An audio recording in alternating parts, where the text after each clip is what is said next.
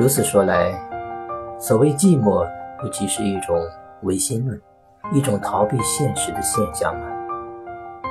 也可以说是，一个高涛隐遁的人，在从前的社会里还可以存在，而且还颇受人敬重，在现在的社会里是绝对的不可能。现在似乎只有两种类型的人了：一是在现实的迷混中打转的人，一是偶然也从迷混中昂起头来喘口气的人。寂寞。便是供人喘息的几口新空气，喘几口气之后，还得耐心地低头钻进泥混里去。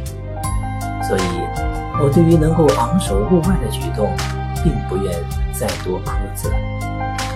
逃避现实，如果现实真能逃避，故寤寐以求之。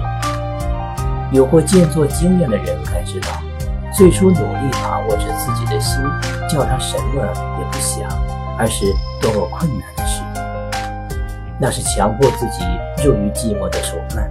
所谓参禅入定，完全属于此类。我所赞美的寂寞，稍异于世。我所谓的寂寞，是随缘偶得，无需强求。